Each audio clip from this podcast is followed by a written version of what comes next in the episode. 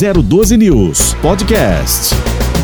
Bom dia, estamos no ar com o Jornal da Mix aqui na Mix FM e em transmissão simultânea com a 012 News. Então estamos em 94.9 e também em 94.5. Para quem mora na região do Vale do Paraíba, até a divisa com o Rio de Janeiro, estamos em 94.5, chegando o sinal da 012 News. Para quem mora na região até próximo de Guarulhos, né? Aqui São José dos Campos, Jacareí, até próximo de Guarulhos em 94.9. A transmissão simultânea e hoje nós vamos entrevistar aqui o ex-prefeito de São José dos Campos, Felício Ramute e pré-candidato a governador do estado de São Paulo. Com muitas perguntas já, chegando, aliás, desde ontem, nós postamos aqui já no, em grupos e também no Facebook, e as perguntas já começam a chegar, e elogios e, e questionamentos, enfim. Eu acho que é bem bacana isso, porque São José dos Campos, né, pela primeira vez na história, a gente tem um, um candidato a prefeito, já tivemos Emanuel Fernandes, que de, de prefeito foi para deputado, Eduardo Cury, né? De prefeito foi para deputado, enfim. E hoje a história de São José dos Campos como uma cidade, uma cidade inteligente, já com o certificado de cidade inteligente, parte para um novo desafio, lançando Felício Ramute a governador do estado de São Paulo. Não tenha dúvida, é uma é uma é um desafio gigantesco, mas a gente só consegue vencer os obstáculos quando a gente tenta. Né? Se a gente não tenta, como é que a gente vai saber, né, Alexandre? Bom dia. Bom dia, Tony. Bom dia, Felício. Muito legal. Tem muita gente que não concorda com você, Felício. Tem gente que concorda, mas assim, é um orgulho pra gente da região ter um candidato aí disputar as eleições a governador. E parabéns pela iniciativa e conte aí com o nosso apoio. Bom dia, pré-candidato a governador do estado de São Paulo, Felício Ramute. Espero que quando sentado na cadeira de governador, venha tomar um cafezinho com a gente. Bom dia, Tony. Bom, Bom dia. dia. Você, como é o nome mesmo? Esqueci. Ah, já tô... é, bem assim, é, bem assim, né? É isso aí, Tony. Bom dia, bom, bom dia a vocês dia. que acompanham a 012 e a Mix. Prazer estar aqui com vocês, falar um pouquinho é, sobre essa missão, é, esse, é, essa nova etapa né, Alexandre, vamos também conversar um pouco sobre as pessoas que não concordam, quem sabe a gente pode ajudá-las, né, em relação é, ao pensamento. É, é, o mais importante, né? a gente tem que conversar com quem não concorda com a é gente. É isso quem concorda não precisa. Quem ver... não concorda, e eu gosto bastante, viu, Alexandre? Você sabe que a minha história aqui à frente da cidade é de conversar com as pessoas, olho no olho. Isso para mim é a boa política e é isso que a gente pretende fazer. Vamos falar um pouquinho desse cenário, Tony, como é que tá, né? A situação política do governo do estado. Eu vejo, viu, Tony, que essa eleição é a eleição mais aberta dos últimos 20 anos para governo do estado de São Paulo como você bem falou, não é uma missão simples. Claro. Né? Mas é uma eleição aberta, a gente tem um candidato do governo, um governo mal avaliado, né? Tem o um candidato da esquerda ligado aí ao Lula, temos um candidato ligado ao Bolsonaro, depois o Alexandre, que é da área de segurança, né? É, falou umas coisas aí que eu não concordo, né? É, mostra um certo desconhecimento é, de como se faz segurança em São Paulo, é, enfim. É, então a gente é, vê que tem um cenário muito aberto. Na última pesquisa, Tony, 72% das pessoas é, entrevistadas não sabem quem vão votar para o governo do estado de São Paulo. E mais 25% das pessoas, é, 23% para ser mais exato, é, diz que vão votar branco nulo, é mais ou menos o que acontece nas eleições. Apenas 3% citam um candidato, citaram o candidato ligado a Bolsonaro, 1% citou o candidato ligado é, ao Lula, né? E o resto aberto, até meu nome foi citado Sim. também, com 0,3, 0,2, né? Chegando é, a 1%. Isso eu tô falando na espontânea, né? Na espontânea é esse número. Então é um número muito baixo das pessoas que já definiram o seu candidato. Então essa eleição, não tenho dúvida nenhuma, mais aberta, é possível sim nós termos é, um governador da cidade de São José dos Campos. Claro que para isso nós vamos precisar de uma mobilização importante aqui na cidade, também no Vale, né? Nós vamos priorizar agora nesse início, Tony. Eu vou iniciar minhas viagens, né? Eu tive é, em Presidente Prudente Tupã, mas fui falar ainda como prefeito sobre cidade inteligente, né? É, mas agora a gente deve priorizar aí, a partir desse mês, viagens aqui para a região do Vale, né? Uma região onde eu sou mais conhecido, e depois nós vamos rodar todo o estado, levando propostas, buscando ideias, buscando bons exemplos. O que hoje a gente vê na prática é um governo do estado muito longe das pessoas, né? A gente precisa ter um governo mais próximo das pessoas e é isso que nós vamos mostrar que é possível ser feito sim no governo do estado Entendo. e depois nós vamos construindo nossas plataformas e propostas. Não tenha dúvida. E hoje, né, é, falando aí de um governo distante da, da, da população, de seus eleitores, é o cenário que a gente vive hoje. Nós, da imprensa, temos essa dificuldade em falar com o governador do estado de São Paulo.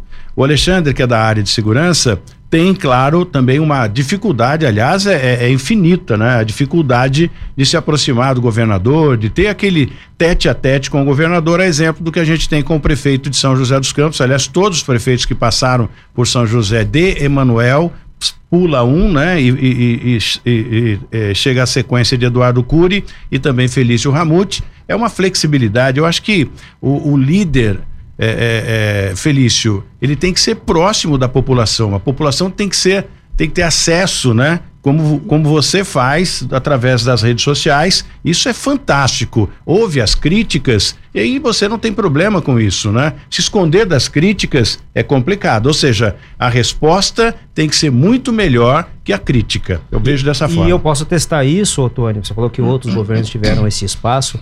Aqui em São José eu nunca vi nada igual. A gente, em 2017, a gente fez aquele trabalho em relação à investigação de crimes de homicídio, a gente foi elogiado. E uma das pessoas que foi lá para pegar e elogiar foi o Felício. Chegou, muito difícil isso daí.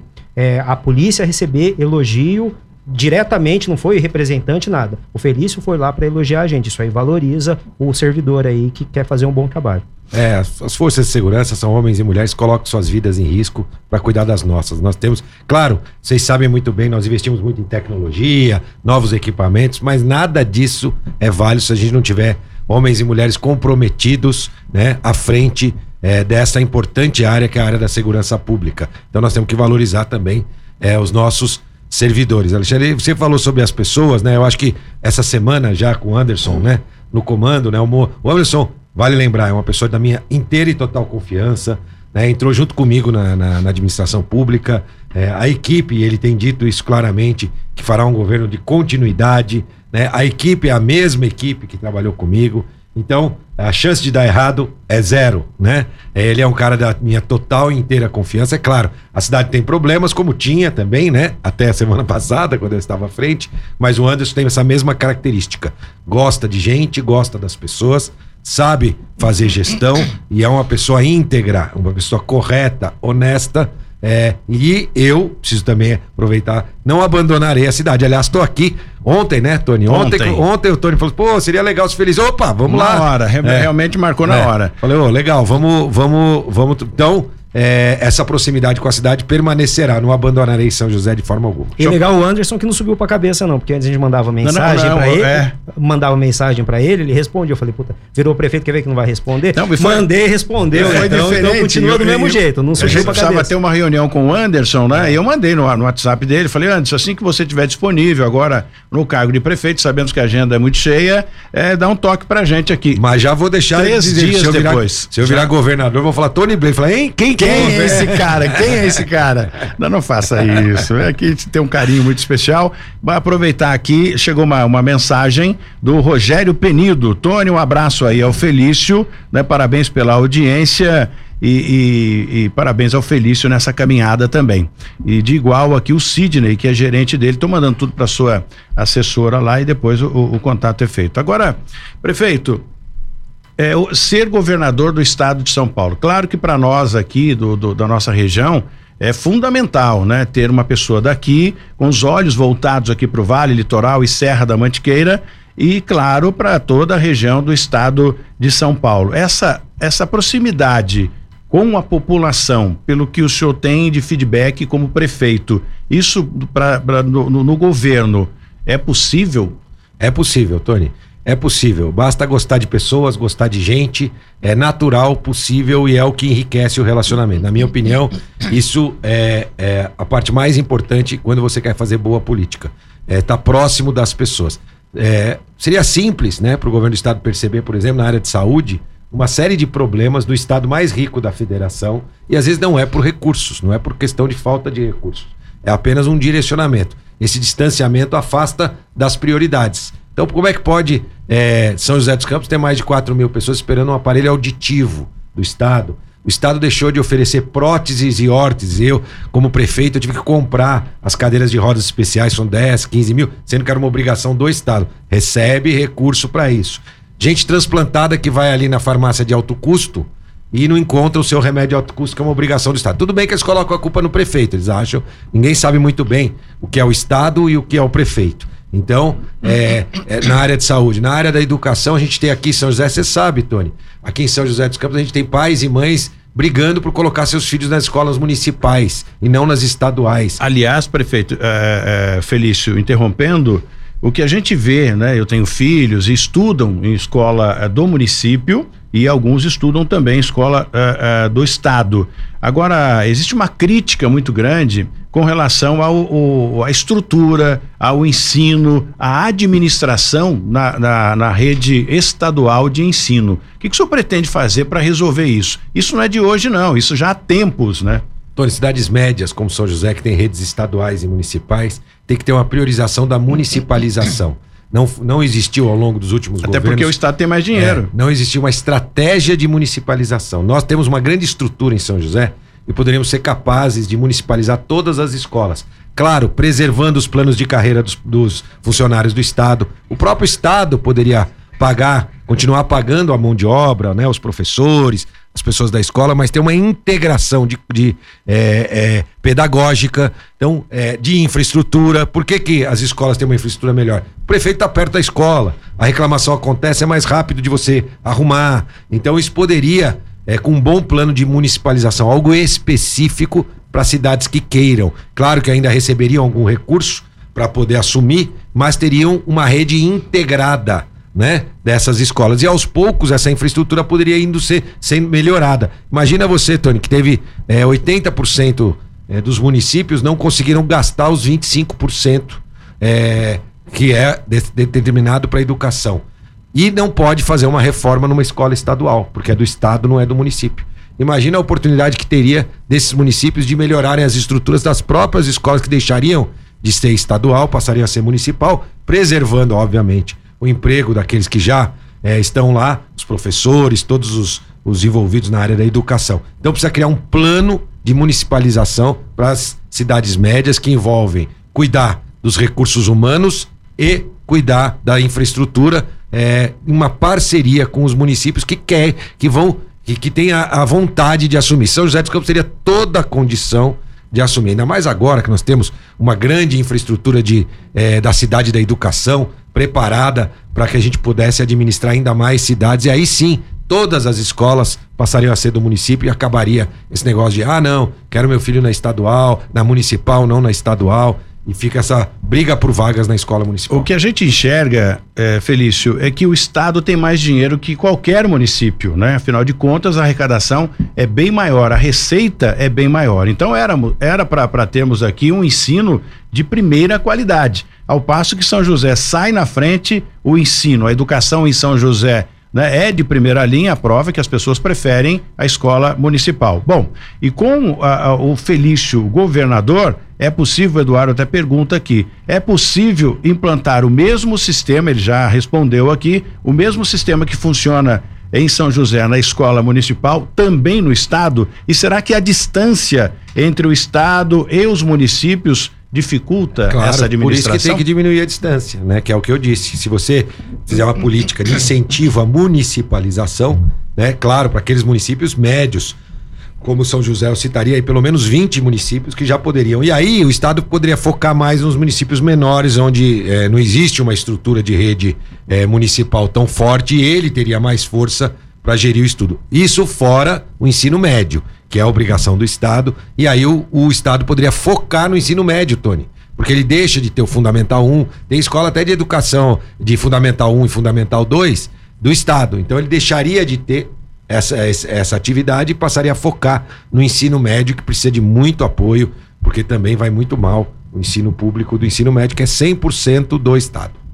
Eduardo ainda pergunta: existe um, algum projeto para habitação? A gente vê hoje que tem filas de pessoas procurando casa, querendo ganhar casa do governo. Eu nem entendo como ganhar, né? As pessoas compram, pagam um valor é, que cabe no orçamento, então não é ganhado, né? As pessoas são contempladas, sorteadas e acabam pagando essas edificações. Então ele pergunta se existe algum, algum projeto diferenciado ou para diminuir ou para aumentar a, a, a, as casas para essas pessoas necessitadas. Nós tínhamos antigamente, todas as casas são construídas pelo governo federal e também estadual. Aqui o, o estado tem o CDHU, né? E nós tínhamos também o governo federal investindo bastante, programa chama Minha Casa Minha Vida, eu chamo Casa Verde Amarela, né? Mas o fato é que nesta gestão do governo federal não houve obras, não houve novas obras do Casa Verde Amarela, que a gente chama de faixa 1, que é essa para quem mais precisa, quem não tem renda, né? O que teve muito é faixa 2, faixa 3, faixa.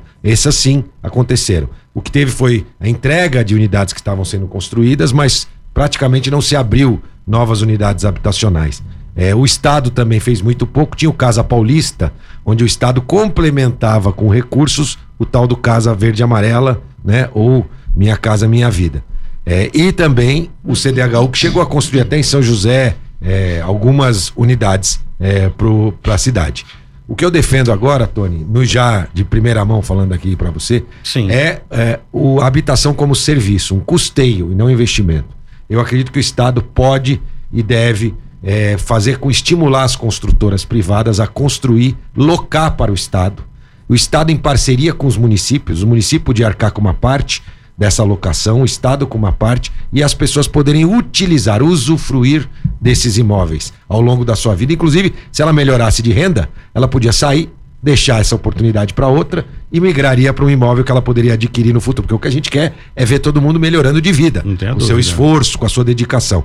E aí, qual que é a grande vantagem disso, Tony? Primeiro, é, é, elimina a fraude. O que, que é a fraude? A gente sabe. Tem cheio de gente que ganhou, não é ganhar, né? Mas é pagar uma parcela é, pequena e no, no mês seguinte põe naquele Mercado Livre lá, põe no, na, no site da internet o apartamento à venda. Você abrir aí, você vai ver apartamento Isso à venda vários, no né? estado inteiro. E não dá para o é estado um ficar controlando, isso. investigando. aí se a polícia ficar vendo quem vai ficar fazendo só isso, porque é tanta gente fazendo isso. Então, se você não dá o apartamento. Os aproveitadores imobiliários. Os aproveitadores já cai fora, porque não vai ser dele. Verdade. Ele não tem o que vender.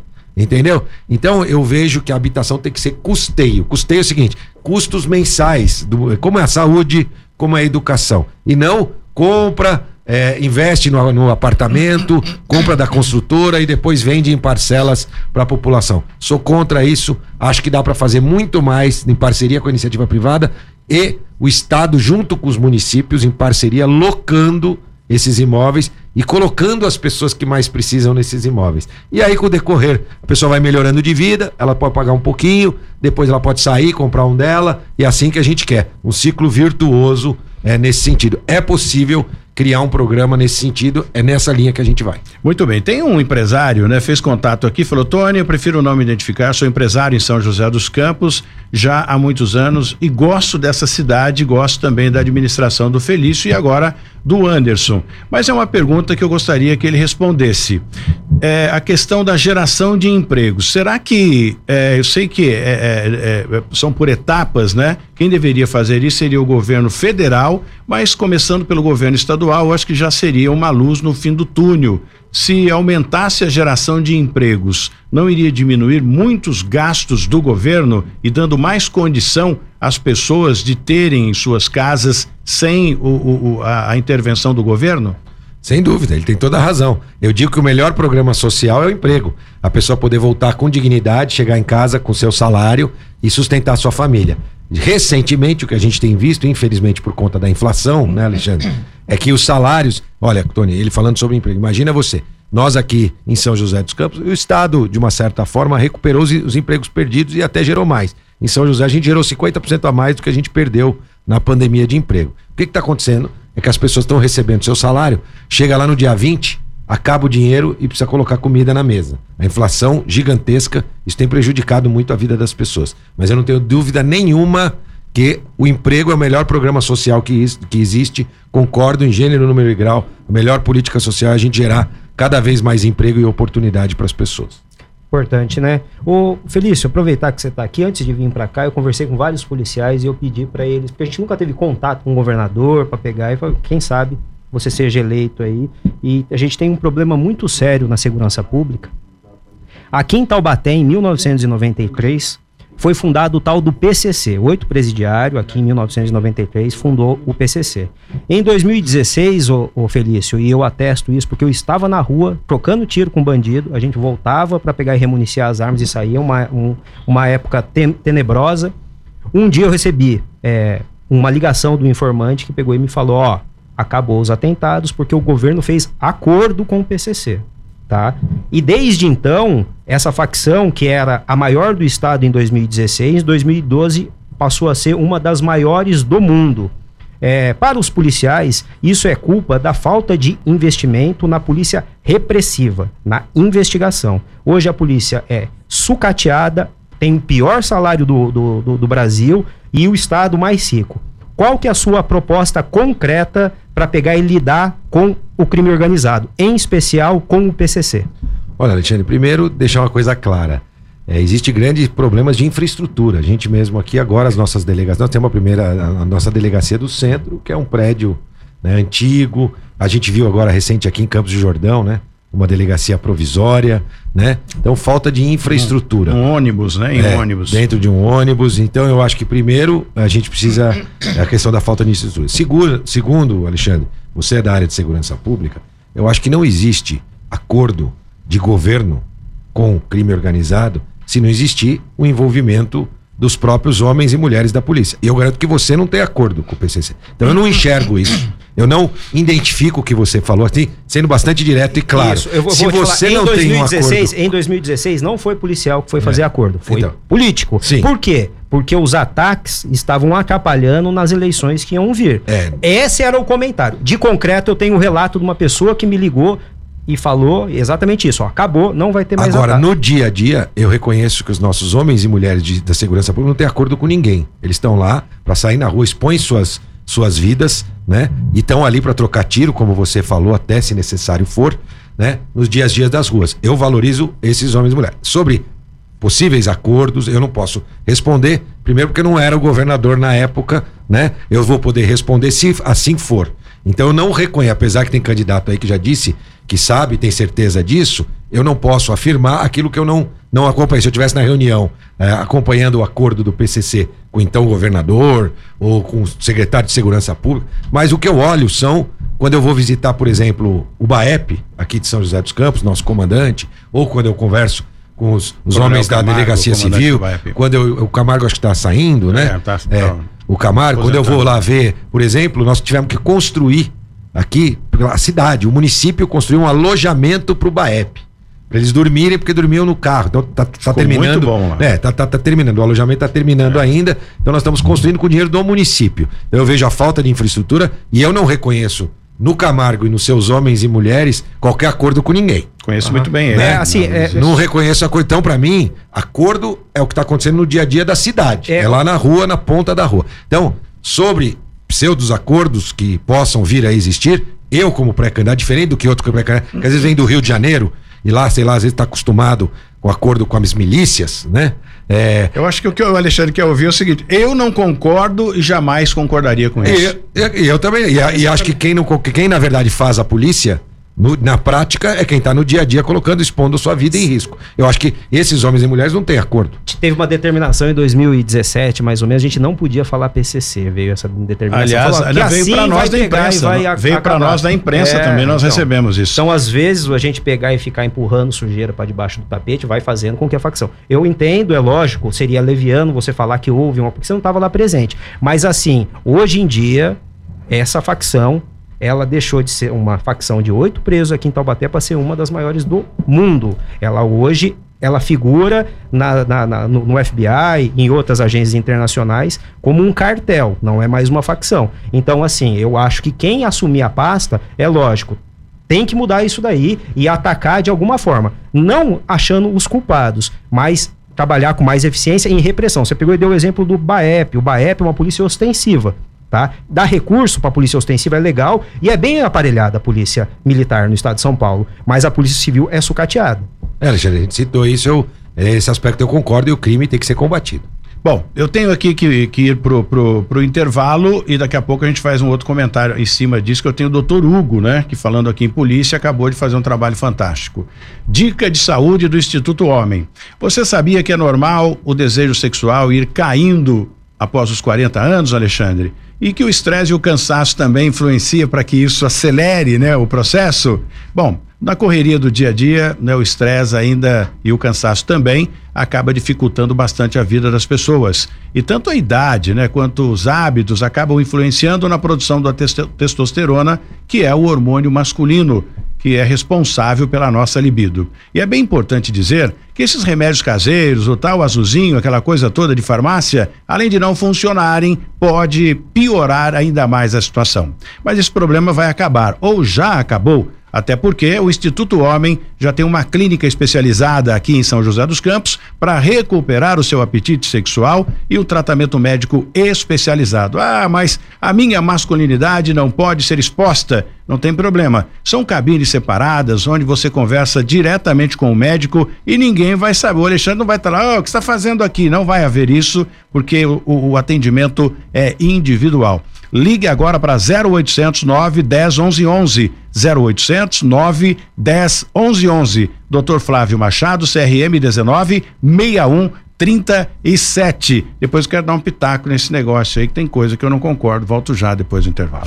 Muito bem, estamos de volta com o Jornal da Mix e hoje conversando com o pré-candidato ao estado de São Paulo, a governador do estado de São Paulo, Felício Ramute que fez um excelente governo em São José dos Campos, deixou aqui o bastão para Anderson Faria, que é do mesmo time, com a mesma filosofia, e agora parte para um desafio maior. É com ele que nós estamos conversando, mas dá aqui um recado, as pessoas perguntam e a gente tem que frisar é esse recado importante no tocante à saúde sexual, que é coisa muito séria, né? E não pode negligenciar de forma nenhuma. Por isso, meu amigo, se você sofre de disfunção erétil, ejaculação precoce, ou mesmo se o seu apetite sexual diminuiu, significa que já passou da hora de você procurar ajuda e ajuda de quem realmente entende. E é por essa razão que o Instituto Homem é um centro de referência em medicina sexual masculina, viu? Lá você será examinado com equipamentos de última geração e para um diagnóstico preciso e para assim você ter uma orientação e um tratamento individual, viu?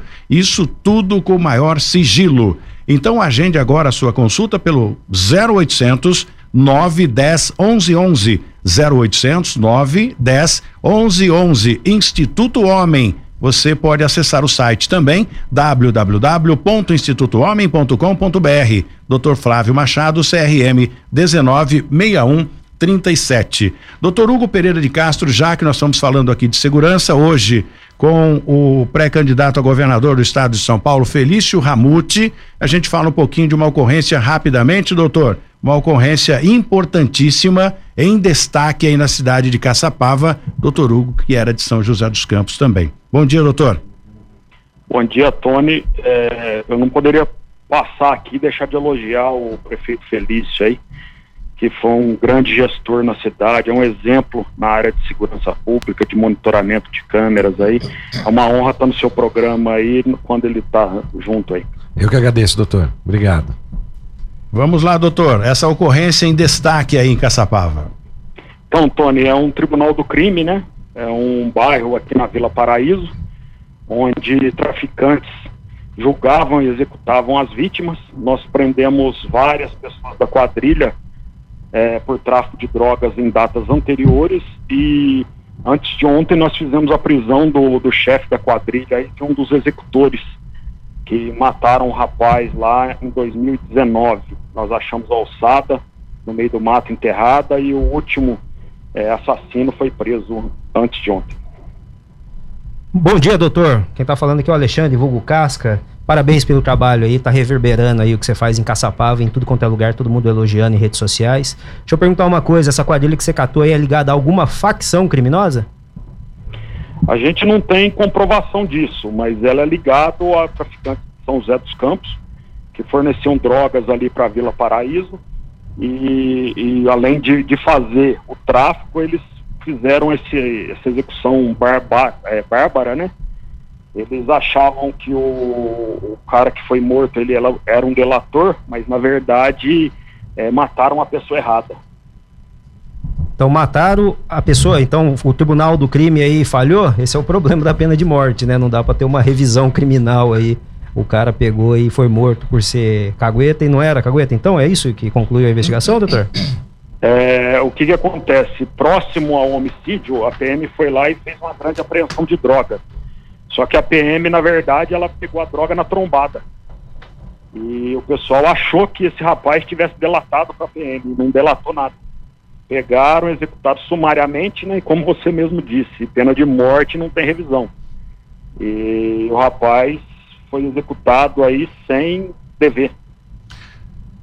Quero agradecer aqui a participação do Dr. Hugo Pereira de Castro, parabéns aí mais uma vez pelo trabalho, inclusive no bairro onde executaram o, o, o Juliano, né, um, um, policial civil, foi lá para fazer uma, uma diligência, os tiros vieram de de lugares onde ele não, não teve acesso, acabou acertando e perdeu a vida. Doutor Hugo pôs ordem lá no Pinos do Iriguaçu 2. Parabéns aí pelo trabalho, doutor Hugo. A gente segue a entrevista aqui com o pré-candidato a governador do estado de São Paulo, Felício Ramute. Obrigado, doutor. Muito obrigado, um abraço a todo mundo e me coloco à disposição do prefeito Felício, se precisar. Muito bem, pronto. Obrigado, doutor. Mais um, mais um pra conta. Muito bom. Tem que arrumar aquela moedinha, mais um pra conta plim, aí, plim, né? né? Plim, no plim plim, né? Agora. E a obra aqui tá bonita, hein, Tony? Aqui, tá, a última vez aqui, aqui né? ó lá.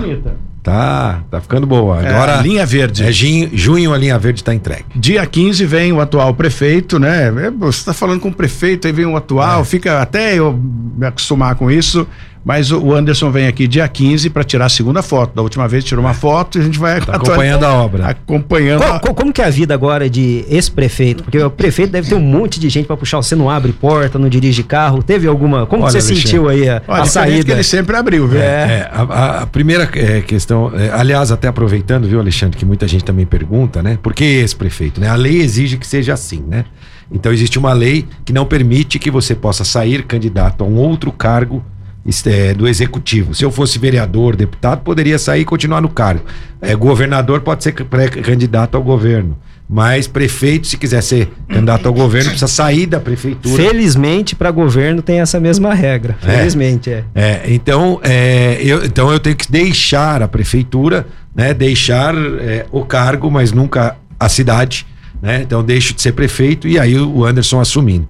Para mim, viu, Alexandre, eu nunca fui muito apegado a essas questões do poder, é dessa bajulação do poder. Eu gosto das pessoas e é o que e é realmente o que fica. É os contatos, são as conversas. Isso é o que acaba ficando em todos, não só na administração pública. Eu venho de uma vida na área empresarial e é a mesma coisa, né? Você tem lá quando você é comprador de uma empresa, vem os vendedores tudo te bajular, é, né? É, para vender né? o produto. Mas ali você consegue também criar boas amizades, né? Não com todos, mas com boa parte deles. Então, a gente consegue separar. Então, o que fica para mim são os bons momentos, os bons olhares. E eu nessa questão do apego com o poder, isso nunca para mim foi algo que me é, fizesse me encantar ou me iludir com essa questão do poder. Então, para mim, continua tudo igual e sempre, graças a Deus, recebendo o carinho da população de São José quando saio na rua. Bom, não resta a menor dúvida, e, e a esposa agora na parte social do Estado, né? Mas caso. É, vamos colocar aqui uma, uma, uma, hipótese, né? Tem gente perguntando, a gente já faz aqui é, a pergunta ao Felício. Caso uh, não a, aconteça de não entrar, né? aí não volta mais a, a, a prefeitura. Não, não. Segue outros cargos, é, pode ser, é, enfim. Vamos lá, vou deixar claro que também, né, legislativo, é, eu não combino com legislativo, eu admiro, né, vereadores, deputado estadual, deputado federal, né, quem tem essa capacidade de legislar, né, eu não consigo, eu gosto de é, executar, nem que sejam pequenas coisas, enfrentar os desafios do executivo, que são outros, o legislativo tem grandes desafios também, né? É, então eu não me vejo disputando qualquer cargo. Muita gente me encontra na rua, né, com carinho, fala, mas prefeito, você não sai candidato a deputado, o senhor estaria eleito. É porque todos saíram, é, né? Todos é, foram. É, eu não me, me encaixo é, é, nessa questão do legislativo.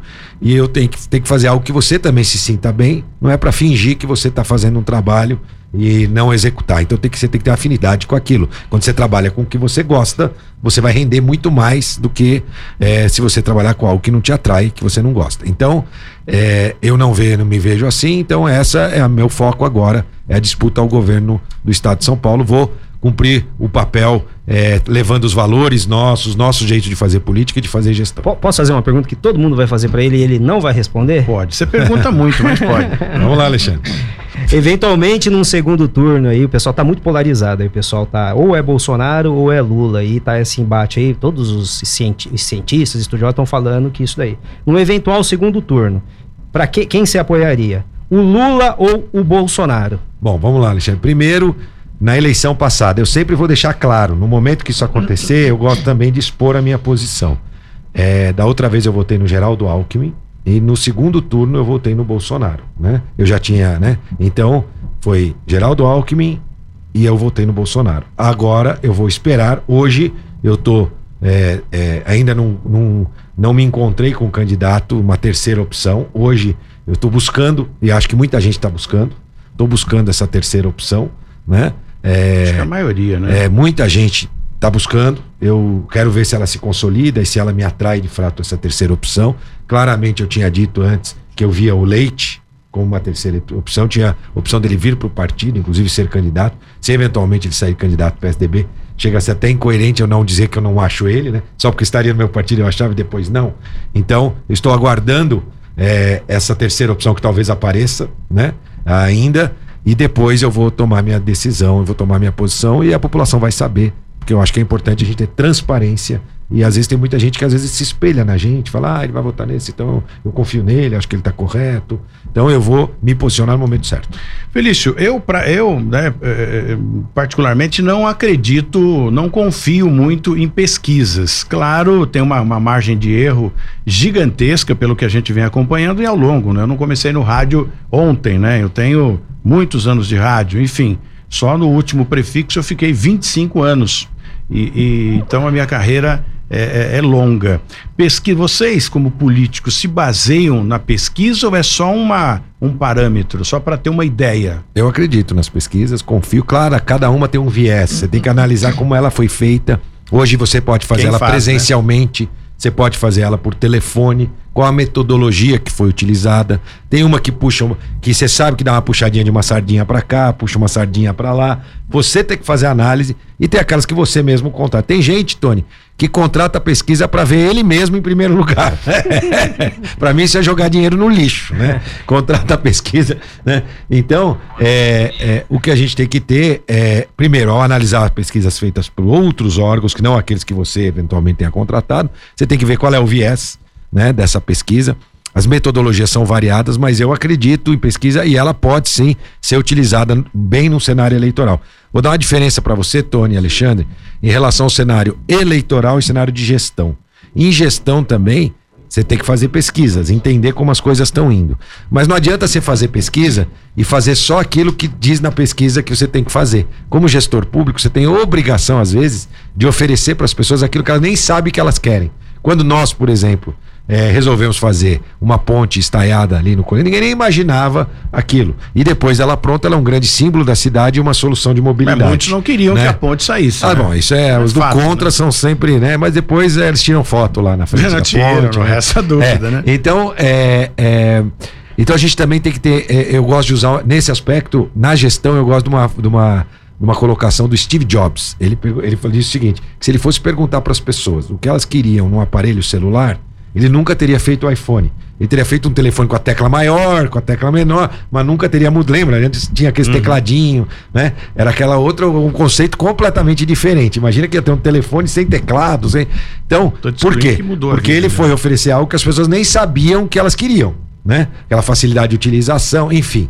É, é, acho que na política tem que ser assim: um gestor que fica fazendo pesquisa e faz o que a pesquisa diz que ele tem que fazer, vai ter é, na minha opinião, vai poder oferecer pouco para sua cidade, para o seu estado, para o seu país. Então, pesquisa na gestão também tem que ser utilizada como mais uma ferramenta. E na eleição, ela tem que ser analisada. Eu acho só que o me espanta, Tony, é aqueles caras que dizem que não acreditam em pesquisa, mas quando ele sai em primeiro, ele divulga para todo mundo e comemora que saiu em primeiro. Então, é isso que é esquisito. Ou você acredita, ou você não acredita. Que nem urna eletrônica. Urna eletrônica, Se você me perguntar, pergunta se eu acredito na urna eletrônica, Alexandre. Você acredita na urna Claro que eu acredito na urna eletrônica. Eu fui eleito Também, duas é. vezes com a urna eletrônica. Como é que eu não vou acreditar em alguma coisa que me legitimou como prefeito da cidade? Ou, ou só não vou acreditar quando ela der um resultado negativo para mim? Então, acredito sim na urna eletrônica. E vou dizer mais ainda, hein?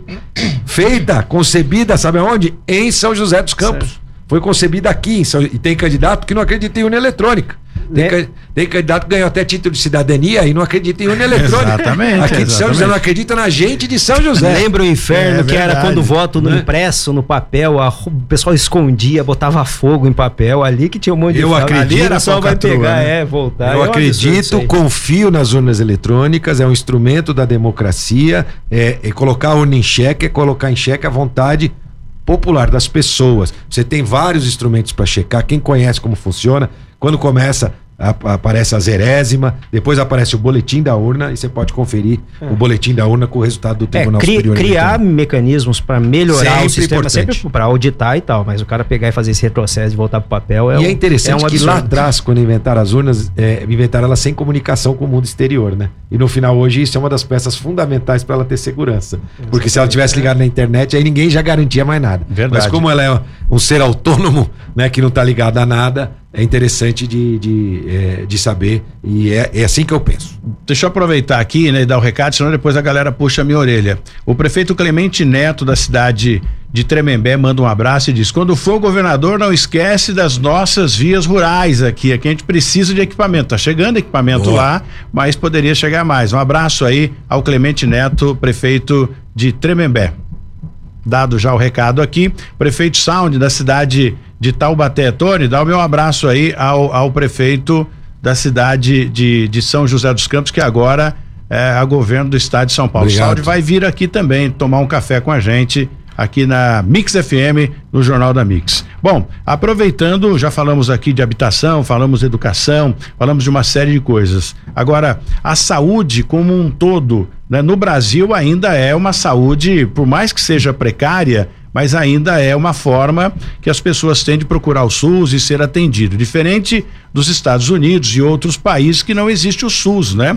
Um, um- um obstetra aqui do, do, do pronto-socorro da Vila Industrial foi para a França e a esposa dele, por pouco, não perdeu o bebê lá, porque não tem esse negócio, olha, ela tá aqui com uma. estourou a bolsa, coisa do tipo, e lá não tem SUS. Lá ou você entra no privado ou você perde a vida. Então, o Brasil, nessa questão de saúde, ainda está um passo à frente, mesmo com toda a dificuldade. Agora, o Estado é bem mais precário do que algumas cidades, né? Sem dúvida, Tony. O Estado tem obrigações, o que a gente tem que deixar claro para a população é que tem obrigação na saúde, no SUS, no desenho do SUS, chama tripartite. Então você precisa ter obrigações do governo federal, obrigações do governo estadual e obrigações do governo municipal. Cada um tem que fazer bem seu papel. Assim como na educação, o município de São José dos Campos, graças a Deus, vai além né, na, na prestação de serviço do que ele pode fazer e o Estado poderia fazer melhor. Tony, a saúde do estado de São Paulo tem uma grande infraestrutura, tem o número de hospitais, tem grande número de. tem as, as unidades de especialidades, os exames, enfim. Tem uma infraestrutura que é mal utilizada. Né? O nosso hospital regional, o Hospital Regional de Caraguatatuba, está ocioso. Parado, Tá né? ocioso. Então tem. É, você pode com a mesma infraestrutura, só que, obviamente, que para político bonito é cortar fita, é aquela coisa arada toda, inaugurar prédio novo. Nós podemos usar muito melhor e com mais eficiência aquilo que já existe de infraestrutura dentro das próprias Santa Casas. É claro que sempre poder inaugurar e dizer, eu fiz esse hospital, eu. Eu aqui em São José dos Campos, a gente aproveitou muito bem a infraestrutura. Fizemos algumas novas, mas pouca coisa. Nós conseguimos melhorar com a infraestrutura que a gente tinha ah, o atendimento da saúde. Claro que a gente tem que ainda melhorar ainda mais. Mas hoje é São José é referência. É, As pessoas vêm de, de outras cidades é. para cá. É muito comum isso. Aliás, eu encontrei esses dias, eu estava ali na obra, eu sempre, né, gosto de estar na rua, e eu estava na obra da linha verde ali na, na estação. E tinha um senhor, né, ali na estação, eh, soldando ali a parte de. Nem soldando, arrumando aquelas estruturas de alumínio Sim. que fazem a parte externa da estação da linha verde, que aliás ficou muito bonita a estação modelo. Bom. Aí ele virou para mim e falou assim: aí eu ah, que prazer, eu sou prefeito, eu era, né? Eu tava como prefeito ainda, sou prefeito e tal. E ele falou assim: Ah, você que é o prefeito, é mesmo, tá? É, eu tô aqui há três anos. Falei, ah, que legal. E por que, que o senhor veio? Não, eu tinha um problema no coração e eu era de tal cidade E aí me falaram que era muito bom o atendimento aqui. Eu vim, fui atendido e resolvi ficar na cidade. Então isso é muito comum.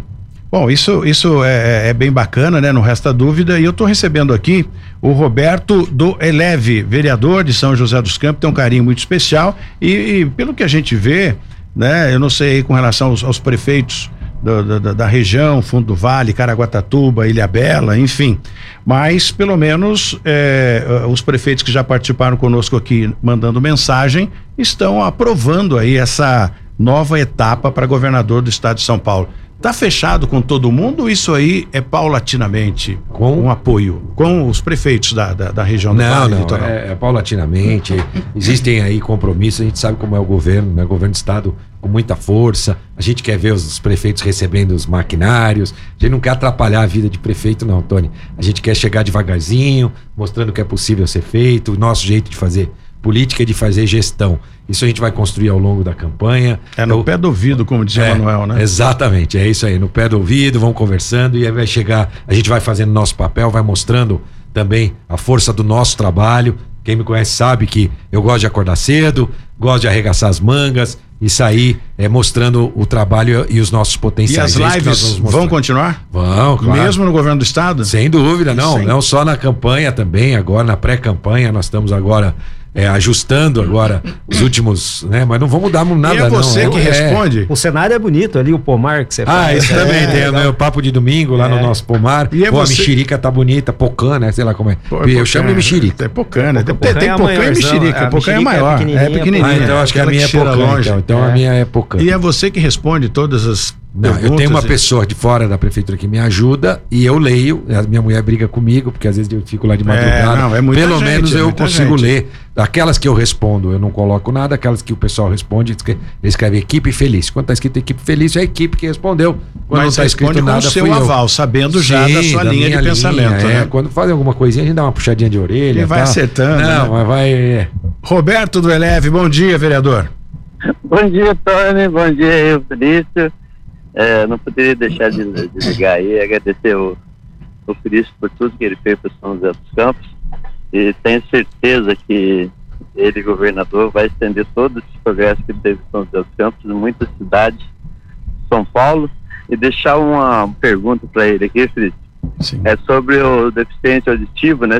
Dias você falou aí que aqui em São José são muitos, né? E você estava vendo isso como prefeito quando você saiu, você já deixou isso, agora o Anderson vai dar continuidade nesses aparelhos auditivos para São José dos Campos. Boa, Eleven, eu também aproveitando, viu, dizer pro Edneu que eu não vou abandonar o, o bar não e o restaurante dele não, viu? Daqui a pouco nós vamos almoçar lá junto, né? Nós estamos tanto de São José, avisa o Edneu lá que tem muita gente dizendo, não, o Feliz está abandonando, não vou abandonar nada não, daqui que eu moro, né? E eu, eu quando tô Aqui com o é Eleven é lá lugar, na né? região leste, a gente sempre eh, tem a oportunidade de, de almoçar lá.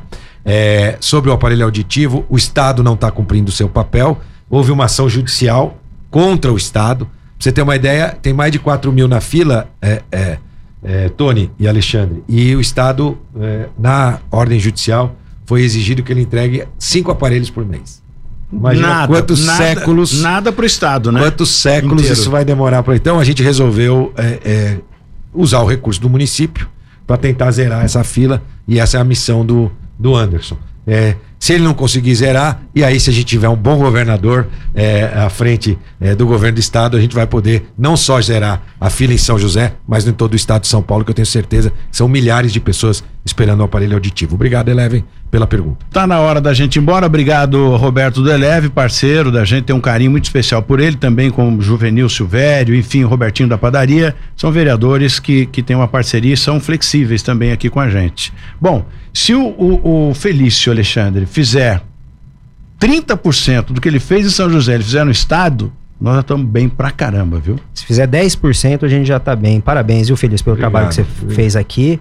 Sucesso aí, se for eleito, não esquece da gente aqui, a Polícia Civil. Lembrando que eu sei que o pessoal sempre fala em infraestrutura e tal, mas prédio, viatura não prende ninguém. Quem prende são as pessoas. Precisa ter mais policial e o policial tem que ter um salário.